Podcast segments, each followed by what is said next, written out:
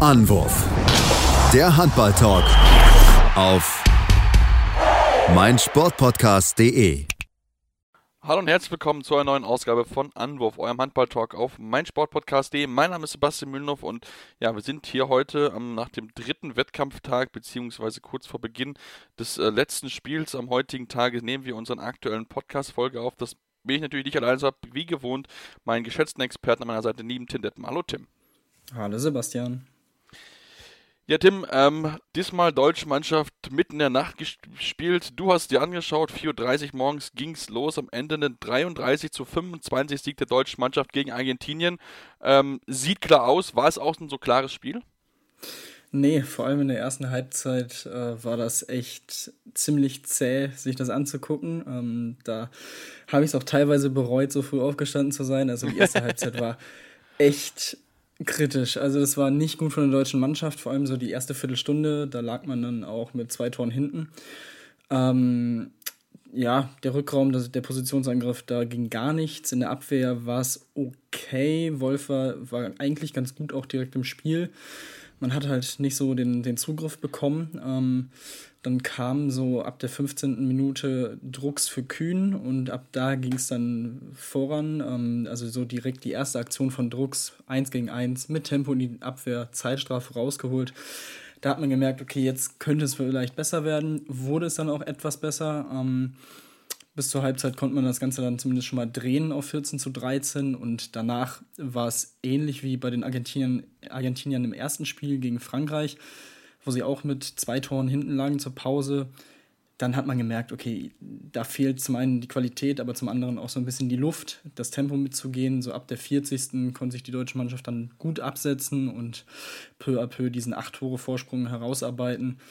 Und man muss auch fairerweise sagen, man hat dann in der zweiten Hälfte auch besser gespielt. Ähm, Philipp Weber hat mir wieder sehr, sehr gut gefallen, sowohl als Passgeber als auch als Torschütze. Ähm, am Ende für ihn vier Tore und fünf Assists, also sehr, sehr gute Leistungen. Ähm, ansonsten die Außen, Schiller sieben Tore, Kastening sieben Tore, Weinhold mit fünf Toren. Also das liest sich alles schon ganz gut.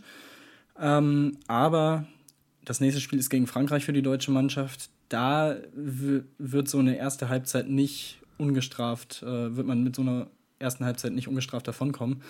Ähm, da muss dann wieder die Leistung her, die gegen Spanien da war. Also so das Fazit ist, man hat deutlich gewonnen, aber man hat deutlich schlechter gespielt als gegen Spanien. Ähm, man hatte halt den richtigen Gegner zum richtigen Zeitpunkt. Äh, vielleicht ist es jetzt auch der perfekte Warnschuss quasi für die Mannschaft und das perfekte Warnsignal.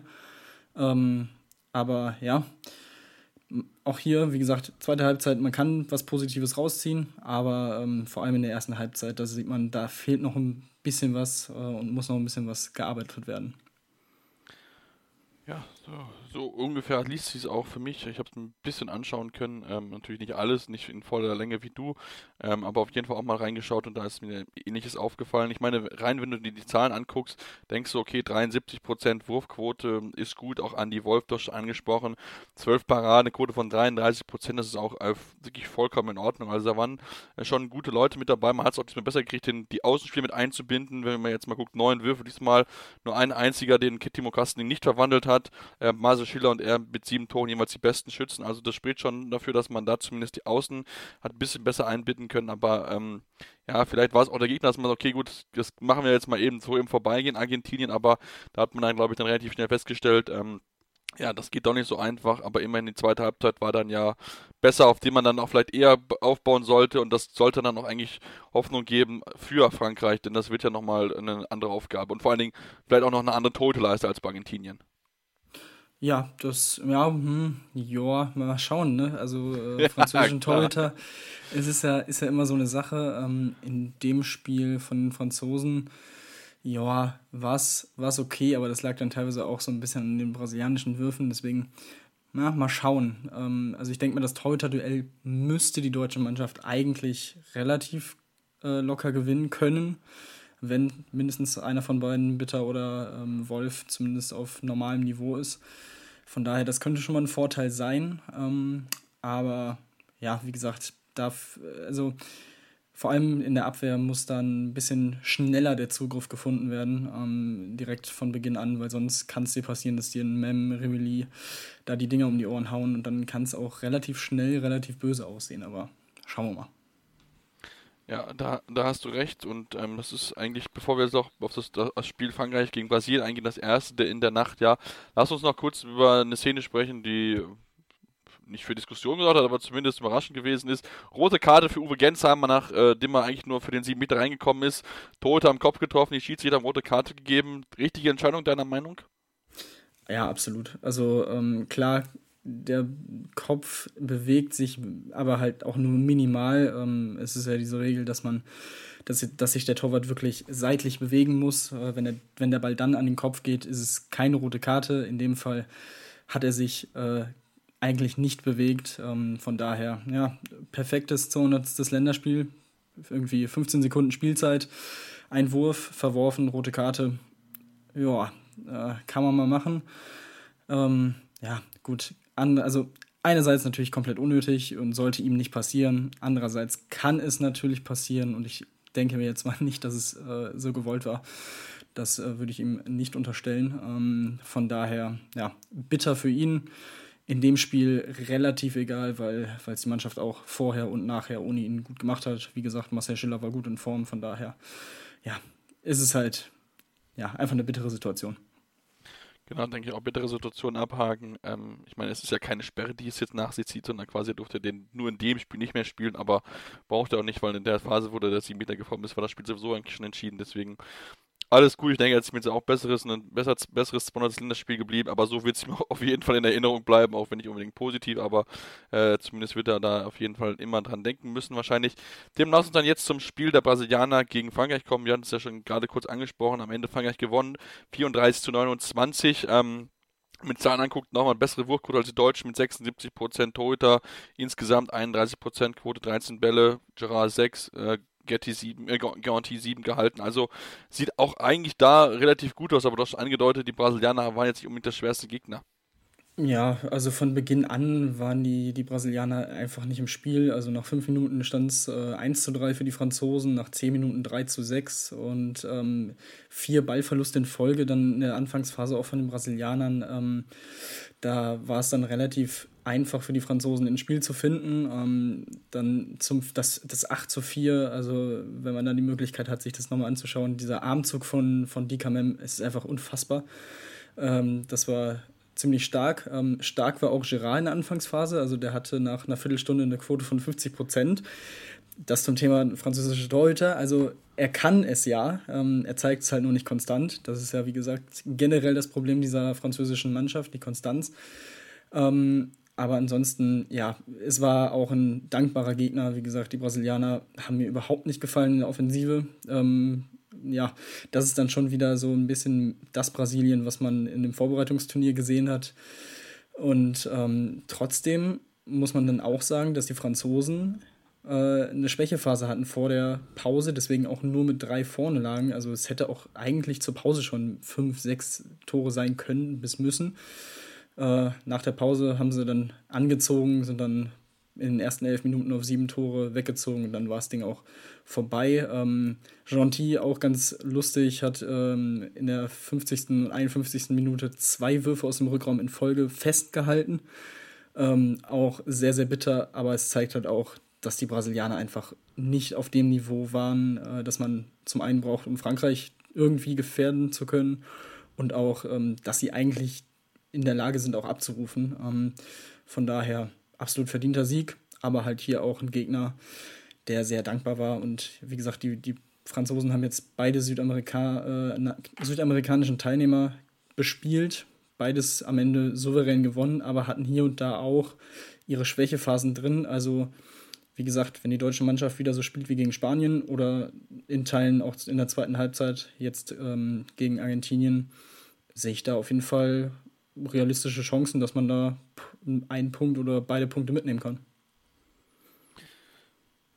Ja, das, das sehe ich eigentlich auch. Und ich meine, man muss sich angucken, 18 Turnover, die haben die Franzosen produziert. Gut, die Brasilianer mit 17 auch nicht viel weniger, aber ähm, das ist dann schon natürlich etwas, was man, wo man es natürlich im Auge behalten muss. Ähm, das ist schon natürlich schon, ich meine, gut, wenn du anguckst, allein Nikola Karabatic hatte schon sechs äh, Turnover alleine produziert, das ist natürlich schon eine ordentliche Anzahl, aber ähm, ich denke schon, dass Frankreich auch schon anfällig ist. Klar, natürlich, wie gesagt, ich möchte jetzt nicht Brasilien oder Argentinien kleinreden, aber das war jetzt auch von beiden nicht unbedingt die, die beste Leistung, die sie gezeigt haben. Also von daher, ich denke schon, dass wenn Deutschland die Leistung wie gegen Spanien zeigen kann, dann auf jeden Fall in der Lage ist, auch Frankreich zu besiegen. Also das ist auf jeden Fall möglich, denke ich. Äh, und ähm, ja, ich denke, das wird ein wichtiges Spiel auch vor allen Dingen, denn mit Blick auf die Gruppe, Tim, müssen wir sagen, ähm, Spanien hat gewonnen äh, knapp gegen Norwegen 28 zu 27. Und das ist natürlich aus deutscher Sicht natürlich sehr, sehr gut gewesen, weil somit ja der direkte Konkurrent um Platz 2 mit Norwegen ähm, natürlich dann auch jetzt keine Punkte gut machen konnte, wo dadurch man jetzt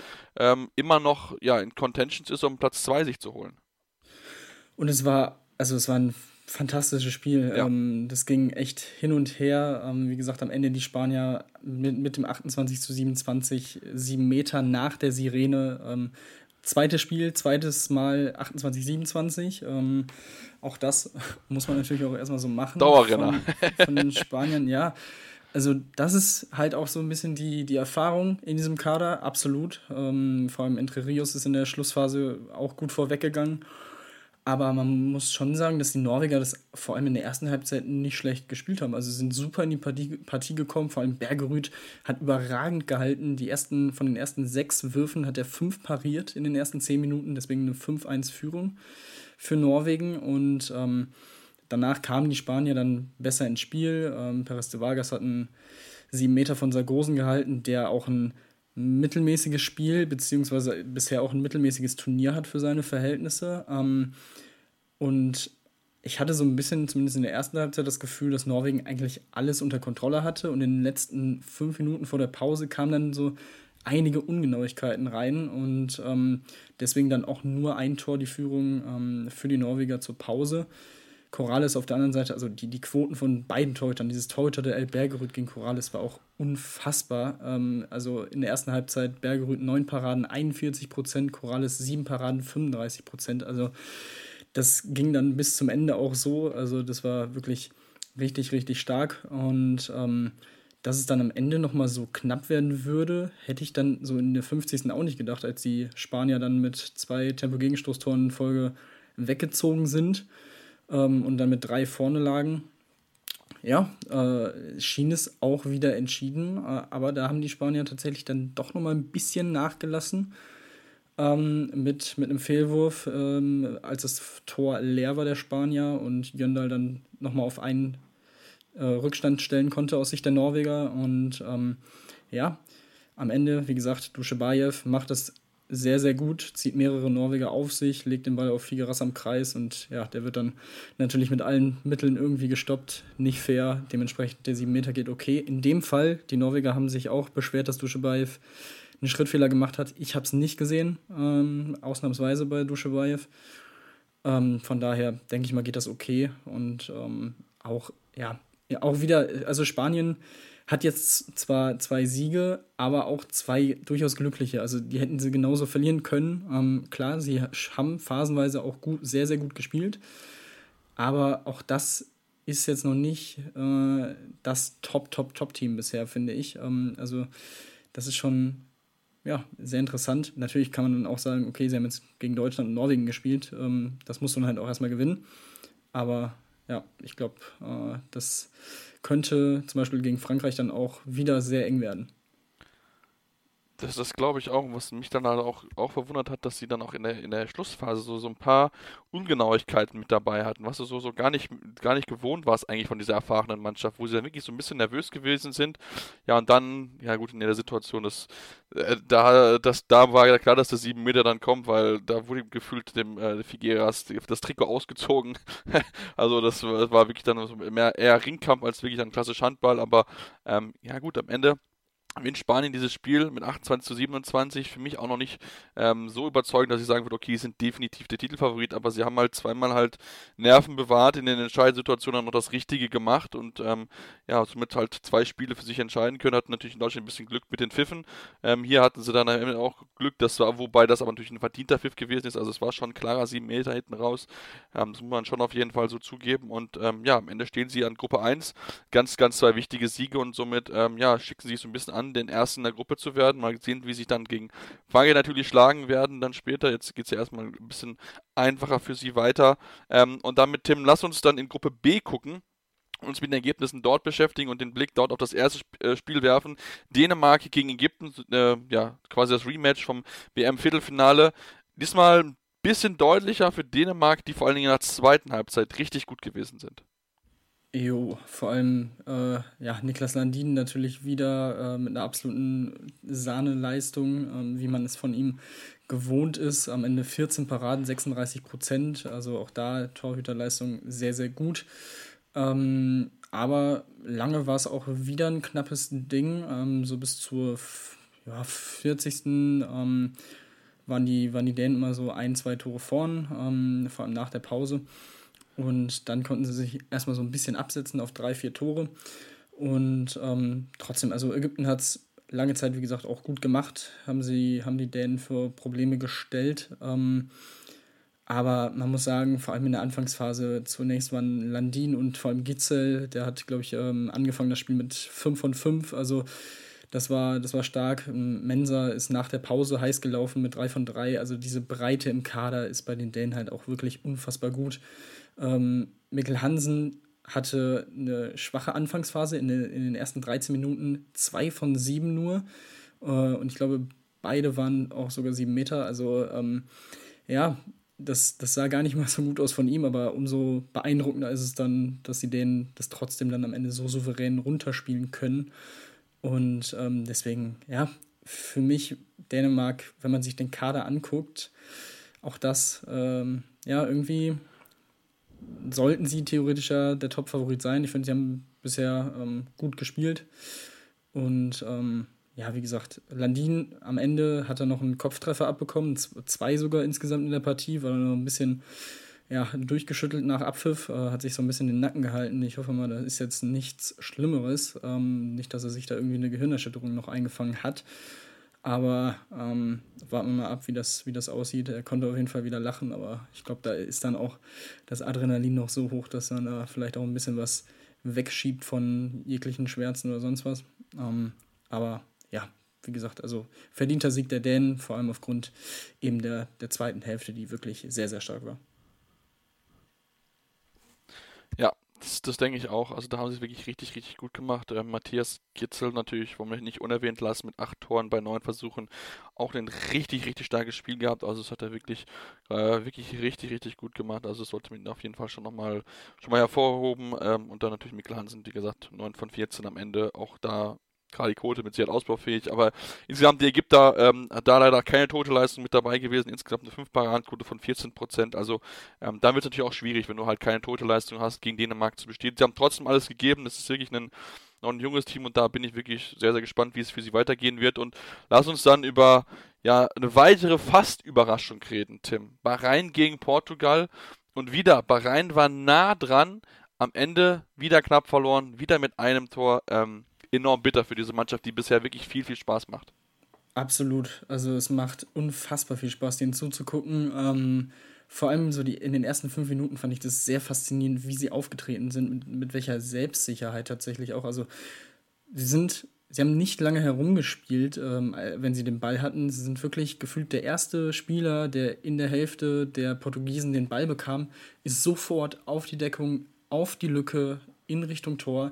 Das hat äh, in den ersten drei Angriffen wunderbar funktioniert. Zwei Tore, ein sieben Meter. Beim sieben Meter, der zwar verworfen wurde, aber der Rebound war dann bei den äh, Bahrain-Nies, glaube ich. Ähm, ich wüsste es aber auch nicht. Ich glaube auch Bahrain. Ich glaube, ich, ich glaub. ähm, auf jeden Fall war er bei, beim bahrainischen Spieler ähm, und äh, den konnte er dann verwandeln. Also das war, das war gut. Ähm, danach hatten sie zwei Ballverluste, dementsprechend lagen sie dann kurz mit zwei zurück.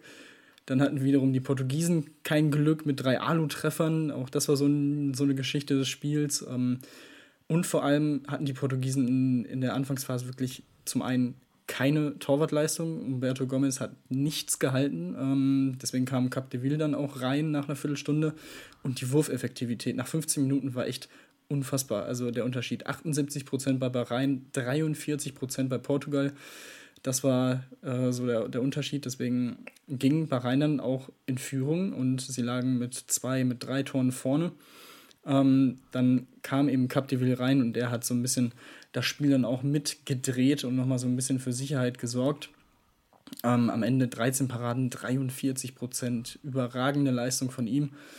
Und ähm, ja, er hält vor allem sieben Meter. Äh, ich glaube, vier, sieben Meter am Ende haben die, ähm, hat Bahrain am Ende verworfen. Und ähm, das war dann natürlich ausschlaggebend, vor allem, weil eben äh, wieder, so wie gegen Schweden, man hat die Chance, ähm, mit dem 7 Meter den Ausgleich zu erzielen und äh, trifft nur die Latte. Ähm, das ist natürlich echt unfassbar bitter, aber ja, wie du auch gesagt hast, es sind quirlige, schnelle Spieler mit eben diesem ordentlichen Armzug. Ähm, das hat wieder sehr viel Spaß gemacht, aber es ist, also sie könnten halt wirklich jetzt mit zwei, wenn nicht sogar drei Punkten dastehen und das wäre natürlich eine absolute Sensation gewesen. Ja.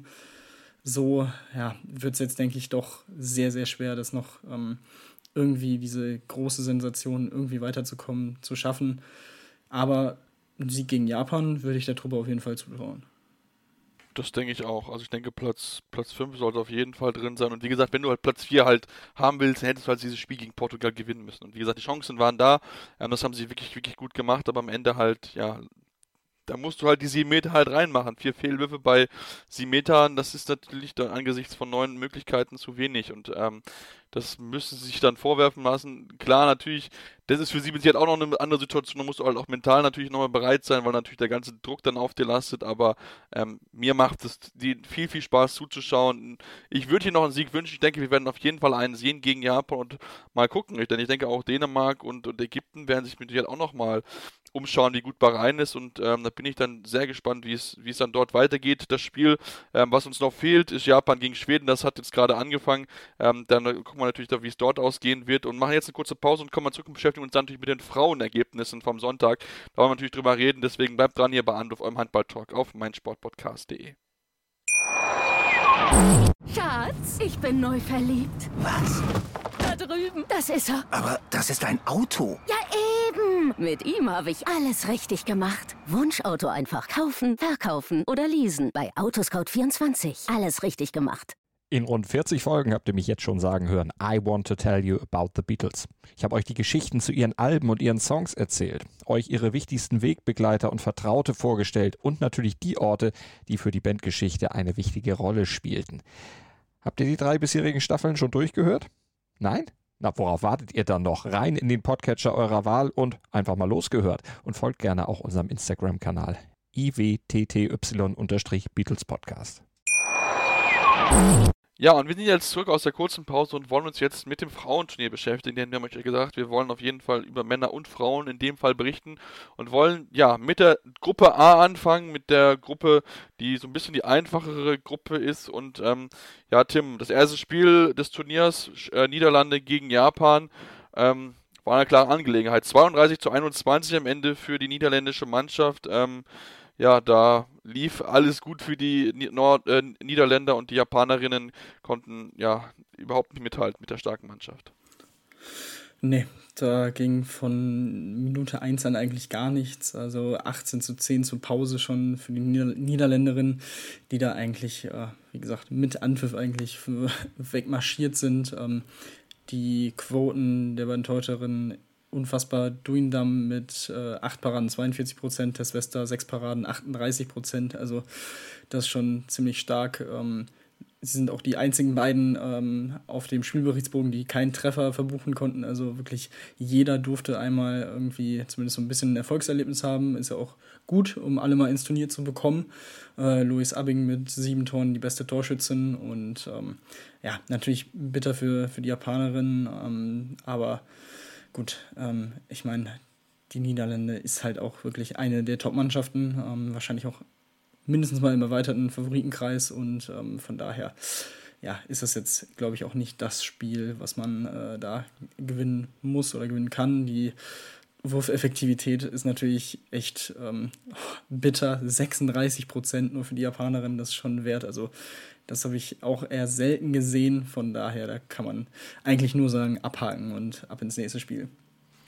Ja, ich glaube, das, das sollten die Japanerin ganz, ganz schnell abhaken. Wie gesagt, gegen Niederlande ist sowieso schwer zu gewinnen. Eine, wir haben ja als eine der äh, Medaillenkandidatinnen aufgeführt. Deswegen, ähm, ja, ganz, ganz schnell abhaken und möglichst schnell nach vorne schauen, weil da war wirklich nichts Positives. Also, ähm, wird der Trainer sein, dass die, dass die Mädels das schnell aus dem Kopf bekommen. Ähm, das, denn das war wirklich über, überhaupt nicht gut. Lass uns auf das nächste klare Spiel zu sprechen kommen. Norwegen gegen Südkorea. Das letzte Spiel in der Gruppe 39 zu 27 und auch dort war der Asiat, die asiatische Mannschaft gegen die europäische Mannschaft absolut unterlegen von Beginn an. Ja, absolut. Ähm, die Norwegerinnen haben so ein bisschen, bisschen Zeit gebraucht. Ähm, nach sechs Minuten stand es 3 zu 2, weil auch äh, Norwegen die beiden ersten sieben Meter verworfen hat. Ähm, eine Sache ist mir in dem Fall auch wieder aufgefallen, dieses äh, Schützen der Außenspieler fand ich in der Situation äh, ein wenig interessant, ähm, ein bisschen sehr schützend, ähm, aber gut, das ist generell so eine, so eine Geschichte, die, die man auch im Männerhandball diskutieren kann, wie ich finde. Ähm, ja, und also nach elf Minuten zieht Norwegen dann komplett weg, 8 zu 3 und ab da war es dann wirklich auch entschieden, 14 zu 8 nach 22 Minuten, auch hier 18 zu 10 zur Pause. Ähm, und trotzdem muss man sagen, die Norwegerinnen haben definitiv noch Steigerungspotenzial. Nach 36 Minuten hatten sie neun Ballverluste. Das ist definitiv zu viel. Ähm, also von daher, da hat man noch so ein bisschen, hm, sollte man noch ein bisschen Augenmerk drauf werfen, äh, dass das im nächsten Spiel besser wird. Insgesamt 16 äh, Turnover, das ist deutlich zu viel. Ähm, und von daher, aber wie gesagt, wenn man dann trotzdem mit 12 Toren gewinnt, ähm, ist das jetzt äh, oder kann man das mal hinnehmen. Das denke ich auch. Ich meine, gut im Spiel war auf jeden Fall Silja Solberg, 18 Paraden, 43% Quote, richtig, richtig gut, aber auch Kari Bratzett-Dahle mit 11 Toren bei 14 Versuchen, ein starkes Spiel gehabt. Also ähm, das sah schon wirklich sehr, sehr gut aus. Klar, da lief noch nicht alles ganz rund, ähm, aber äh, denke, mit, wenn man fast 40 Tore wirft, dann hat man offensiv zumindest sehr, sehr viel richtig gemacht. Ähm, wie gesagt, in der zweiten Halbzeit haben sie dann vielleicht ein bisschen zu sehr rausgenommen, als dann relativ klar war, okay, wir gewinnen dieses Spiel ziemlich deutlich. Ähm, dann 17 Tore gegen Südkorea zuzulassen, bei allem Respekt vor Südkorea, aber es schien mir dann doch ein bisschen sehr rausnehmen und die anderen ein bisschen machen lassen. Ähm, deswegen, äh, ja, klarer Sieg dort, wie ein bisschen erwartet auch gewesen. Ähm, und ja, auch im dritten Spiel in der Gruppe, Tim, war es auch ein sehr deutliches Ergebnis. Am Ende 33 zu 22 für Montenegro gegen Angola. Ähm, aber da war es zumindest in der ersten Halbzeit spannender, denn 13 zu 12 zur Pause stand es dort. Also ähm, da hat sich dann erst in der zweiten Halbzeit der Klassenunterschied bemerkbar gemacht. Ja, und ich fand, es war in der ersten Halbzeit auch ein sehr ansehnliches Spiel von, von beiden Mannschaften. Also das war, war sehr gut anzusehen. Ähm, bei Angola vor allem so 1-1-Situationen, durch die sie sich immer wieder auch herangekämpft haben. Ähm, haben es, wie gesagt, über die erste Halbzeit sehr knapp gehalten und ja, da haben, hat Montenegro auch noch ein paar technische Fehler mehr gehabt, die sie dann zur zweiten Halbzeit abstellen konnten. Auf der anderen Seite Angola, die einfach zu viele einfache Ballverluste dann hatten. Dann kam ziemlich schnell nach der Pause in den ersten acht Minuten der 6 zu 0 auf für Montenegro und dann war das Spiel auch entschieden. Ähm, Montenegro hat dann auch jegliche Einladungen ein angenommen und über die erste und zweite Welle komplett ausgenutzt. Ähm, 21 zu 13 nach 41 Minuten, 24 zu 16 nach 48 Minuten und dann eben am Ende dieses 33 zu 22 ähm, bei Montenegro, Jovanka Radicevic mit 12 von 12, natürlich eine überragende Quote und ähm, die hat sehr, sehr viel Spaß gemacht auf der Außenbahn und ähm, ja, das ist auf jeden Fall in der Gruppe natürlich sehr interessant zu sehen, weil äh, alle Spiele deutlich ausgegangen sind. Ähm, die Norwegerin aufgrund des einen Tor besseren äh, Tordifferenz jetzt vorne. Aber ähm, ja, ich denke mal, ich, ich, bin gespannt, inwiefern Montenegro sich dann da halten kann und auch Norwegen und den Niederlanden Paroli bieten kann. Da bin ich mir noch nicht ganz so sicher. Ähm, aber ja, ähm, ich denke mal, das ist jetzt schon relativ klar, dass es äh, für, für Japan, Angola und Korea eher um die, den Platz 4 geht, wer da noch irgendwie reinrutscht ins Viertelfinale und die anderen drei machen die ersten drei Plätze unter sich aus.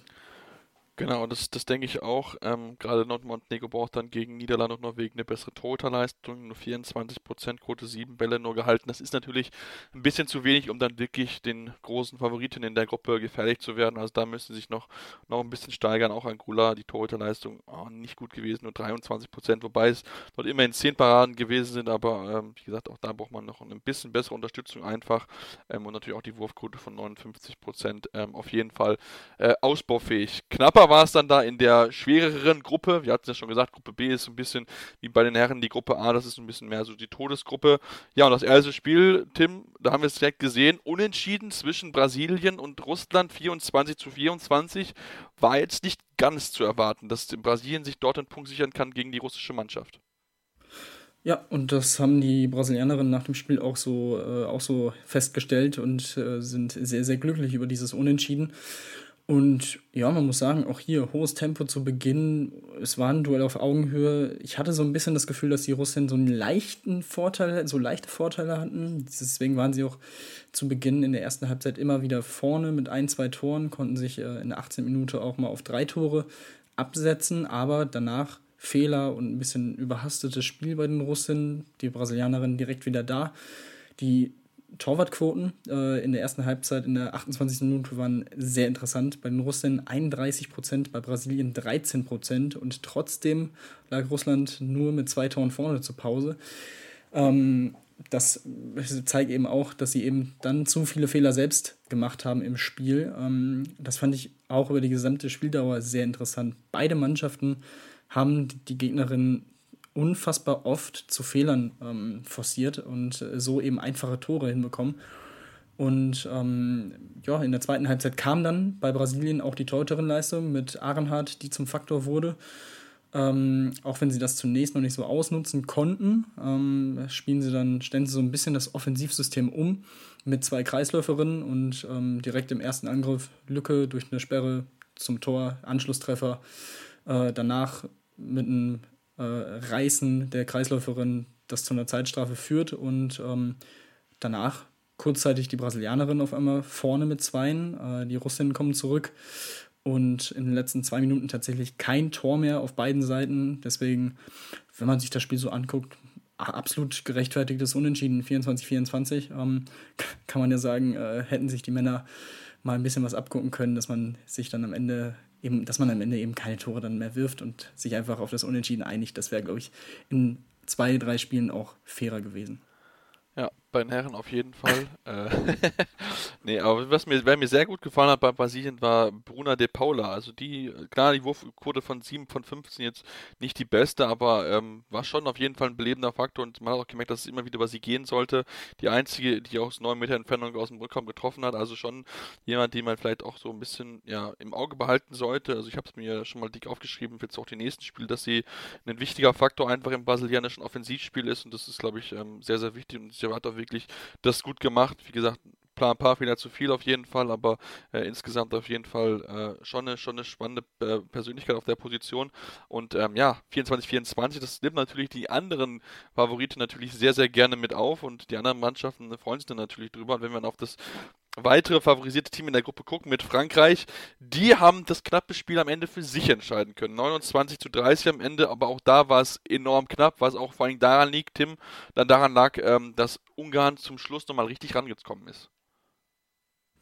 Genau, ähm, also es schien eigentlich relativ äh, komfortabel für die Französin. Also man lag fünf Minuten vor Schluss mit drei Toren vorne, dazu Ungarn in Unterzahl. Ähm, dann so ein bisschen der Momentum-Switch, eine überragende Parade von, von Biro im Tor von Ungarn gegen eine komplett freistehende Kreisläuferin. Ähm, und dann nochmal gegen, gegen eine Außenspielerin. So kam sie dann wieder ran, auch mit einem Ballgewinn. Also das war ähm, sehr, sehr knapp. Und dann hatten die Französinnen auch noch Glück, dass ein 7 Meter, an dem Biro mit den Fingern dran war, reinkullert äh, zum 30 zu 28, äh, 37 Sekunden Verschluss da war es dann, ähm, ja, eigentlich schon entschieden. Ähm, 20 Sekunden Unterzahl für Frankreich dann noch, äh, nachdem die Ungarn getroffen hatten. Aber ja, sie, sie retten das dann noch so über die Zeit. Aber ja, das war tatsächlich ein gutes Comeback von Ungarn. Also auch in der ersten, ähm, ersten Halbzeit ging es rasant los. Also erstmal 4 zu 0 für Frankreich, dann vier Tore in Folge von Ungarn zum 4-4 nach 10 Minuten.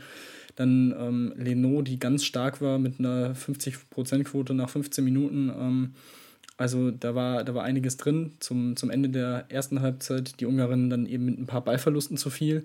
Deswegen dann der drei Tore Rückstand. Ähm, aber ja, haben sich gut zurückgekämpft. Das ist auch eine sehr, sehr interessante Mannschaft und ähm, auch, wie gesagt, ein bisschen überraschend, dass es dann tatsächlich am Ende auch nochmal noch mal so knapp wurde. Und ähm, da können sie auf jeden Fall auch sehr gut drauf aufbauen. Und also die Gruppe, die äh, könnte echt Spannung bis zum letzten Spieltag bieten. Ich glaube, ja, so, so das Gefühl, dass da auch eigentlich jeder jeden schlagen kann da, da bin ich, bin ich bei dir. Also das ist wirklich eine, eine sehr, sehr, sehr, sehr, spannende Gruppe auf jeden Fall. Ähm, auch die Torhüterleistungen hier waren, waren echt gut. Beide haben wirklich gut pariert. Bei den Französinnen beide Torhüterinnen jeweils sieben Paraden, insgesamt eine Quote dann von 33 Prozent, die die französische Mannschaft hatte. Aber auch, man muss auch einfach, ähm, du hast sie gerade angesprochen, Blanca Piro hervorheben, 10 Paraden, 33 Prozent Quote. Also das, das, war schon sehr, sehr spannend zu beobachten, auf jeden Fall. Also das könnte schon mit Sicherheit noch äh, spannend sein in der Gruppe. Und lass uns dann auf das Spiel kommen, was ich vor der Partie gesagt habe, okay, das wird auch ähnlich eng wie die anderen zwei, am Ende aber relativ deutlich geworden ist. 24 zu 31 verliert Spanien gegen Schweden und ähm, Tim, das hätte ich so jetzt nicht erwartet, weil ich da jetzt eigentlich schon beiden Mannschaften auf Augenhöhe sehe. Man merkt aber auch dort, Schweden, auch im Frauenbereich, sie sind auf einem richtig, richtig guten Weg und ähm, das ist vielleicht noch ein Team, was wir uns, äh, was vielleicht überraschen kann, was wir uns doch dicker auf die Rechnung schreiben sollten. Ja, absolut. Ähm, wir hatten ja auch schon in der Vorschau die, die guten schwedischen äh, Testspielergebnisse vor dem Turnier angesprochen, dass man da die auf jeden Fall auf dem Zettel haben muss. Aber ähm, man muss auch sagen, dass die Spanierinnen hier ihr Übriges auch dazu beigetragen haben, dass es so deutlich wurde. Also man hatte nach 20 Minuten beim Stand von 6 zu 10 eine Wurfquote von 43 Prozent. Das ist erstmal absolut unterirdisch und in der zweiten Halbzeit gefühlt war die Verteidigung ein komplettes Chaos. Also man hat wirklich kein Mittel gegen das Tempo der Schwedinnen gefunden. Lag deswegen dann auch ähm, eine Viertelstunde Verschluss mit sechs Toren hinten, eigentlich schon kurz nach der Pause auch mit sechs Toren hinten. Also das war, sie wurden quasi wirklich überrannt von den Schweden und hatten dann in der Offensive selber einfach teilweise wirklich keine Ideen im Positionsangriff. Und so wird es dann natürlich schwierig, äh, auf dem Niveau irgendwas zu holen. Ähm, von daher die müssen, sie müssen sich auf jeden Fall deutlich, deutlich steigern, haben dazu auch mehrere sieben Meter verworfen. Also ähm, das, obwohl sie eigentlich eine ganz gute Torhüterin-Leistung hatten. Also Navarro mit 8 Paraden 33 Prozent, Castellanos 5 Paraden 25 Prozent. Vollkommen, vollkommen im Rahmen.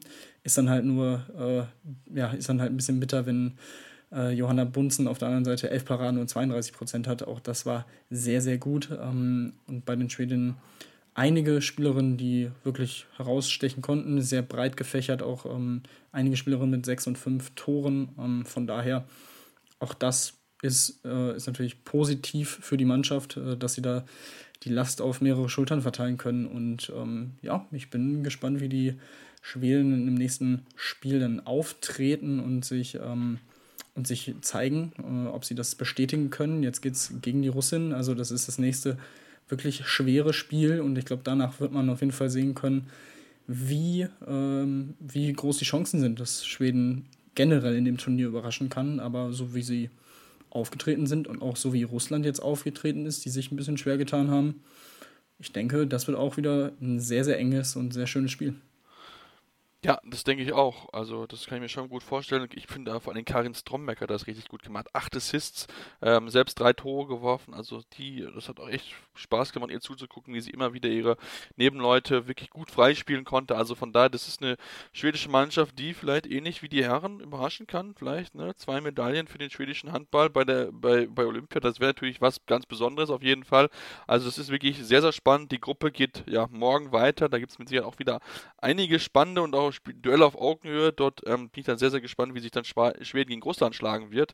Ähm, das Spiel ähm, 7.15 Uhr deutscher Zeit. Also das kann man sich auf jeden Fall schon, ans an, schon anschauen, bin ich ganz, ganz klar der Meinung. Ähm, also wenn ihr da schon wach seid, so, sein solltet, unbedingt mal reinschalten, denn ich glaube, das wird ein enges Spiel, ein knappes Spiel und dann mal schauen, wer am Ende ja die Nase vorne behalten wird. Ähm, damit sind wir auch am Ende unserer heutigen Ausgabe angekommen. Wir hoffen, es hat euch nicht gefallen. Ähm, wollen euch das auch jetzt im Zweitagesrhythmus einfach anbieten, dass wir immer über die Ergebnisse des Tages sprechen wollen. Ähm, und ja, ich bin da sehr, sehr gespannt darauf, wie sich die, wie sich die weiterentwickeln, wie die deutsche Mannschaft natürlich spielt, dann äh, gegen, gegen Frankreich und dann werden wir uns dann hier am Mittwoch wieder hören und dann gucken wir mal, ob es dann den Sieg gab, ob dann Deutschland wieder rankommen kann und sich eine gute Position erarbeiten kann fürs Viertelfinale. Ich bin sehr, sehr gespannt und bis dahin könnt ihr uns abonnieren und Freunden empfehlen. Rezension schreiben bei iTunes ähm, oder aber natürlich auch äh, uns sonstiges Feedback geben, sowohl bei Twitter mit dem Handle äh, Tim-Detmar23 beim Tim und bei mir ist es SeppMaster56 und ähm, ja, ansonsten äh, gerne natürlich auch bei iTunes uns Kommentare da, da, lassen und dann ja, schauen wir, hören wir uns dann in zwei Tagen wieder hier bei Anwurf eurem Handball-Talk auf meinsportpodcast.de. Anwurf. Der Handball-Talk auf meinsportpodcast.de. Schatz, ich bin neu verliebt. Was? Da drüben. Das ist er. Aber das ist ein Auto. Ja, eben. Mit ihm habe ich alles richtig gemacht. Wunschauto einfach kaufen, verkaufen oder leasen. Bei Autoscout24. Alles richtig gemacht. Wie baut man eine harmonische Beziehung zu seinem Hund auf? Puh, gar nicht so leicht. Und deshalb frage ich nach, wie es anderen Hundeeltern gelingt, beziehungsweise wie die daran arbeiten. Bei Iswas Dog reden wir dann drüber. Alle 14 Tage neu mit mir, Malte Asmus und unserer Expertin für eine harmonische Mensch-Hund-Beziehung, Melanie Lippisch. Iswas Dog mit Malte Asmus. Überall, wo es Podcasts gibt.